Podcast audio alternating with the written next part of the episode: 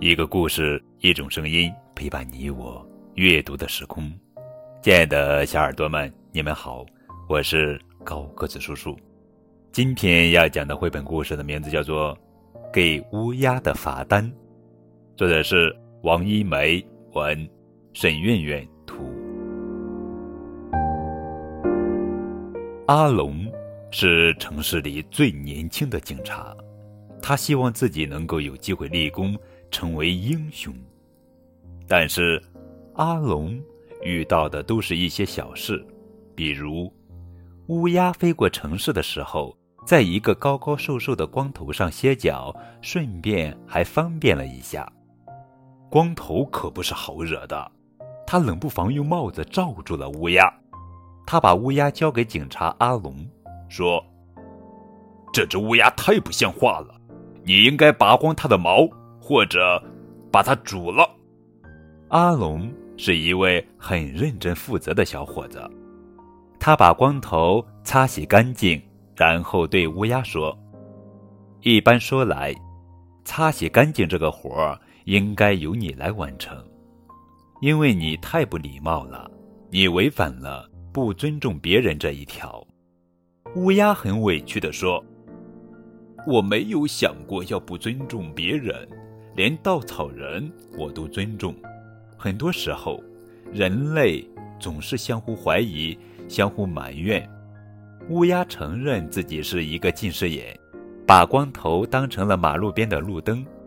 阿龙说：“那你就是违反了不讲卫生这一条。”乌鸦很无奈地说：“这我承认，鸟类的卫生习惯是有些差的。”光头已经很不耐烦，他认为。人和人吵架就已经够烦了，现在还要和一只乌鸦讲理。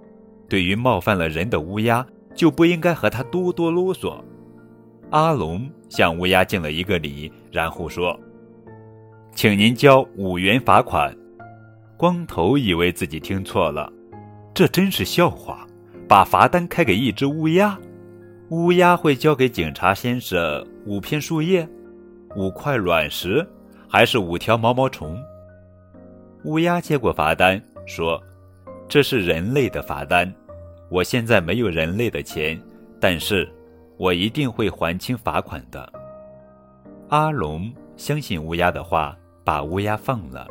乌鸦很认真的点点头，衔着罚单飞走了。阿龙的这个举动被很多人当成笑话，他因此一辈子都没有得到提拔。直到退休，退休的老阿龙常常在树林里散步，回忆从前的生活。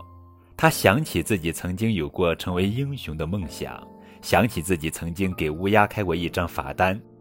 不久以后，伐木工人在一个树洞里发现了一堆硬币，在硬币下面压着那张罚单。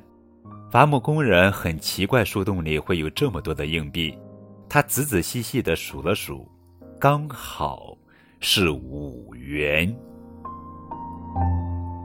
王一梅阿姨有话说：“乌鸦的诺言。”警察阿龙相信一只随意方便的乌鸦，这一点看起来有些傻。阿龙因此被别人笑话了一辈子。然而，事实证明，阿龙对乌鸦的信任是对的。乌鸦向人类证明自己会信守诺言。用了一辈子的时间，而证明阿龙对乌鸦的信任不是笑话，也用了阿龙一辈子的时间。诚信究竟需要用多久来证明？信任和信守诺言原本只是人心里的一种简单的想法，当人类失去诚信，就变成了一种用一辈子才能证实的命题。亲爱的小耳朵们，你。一定要学会信任和信守诺言。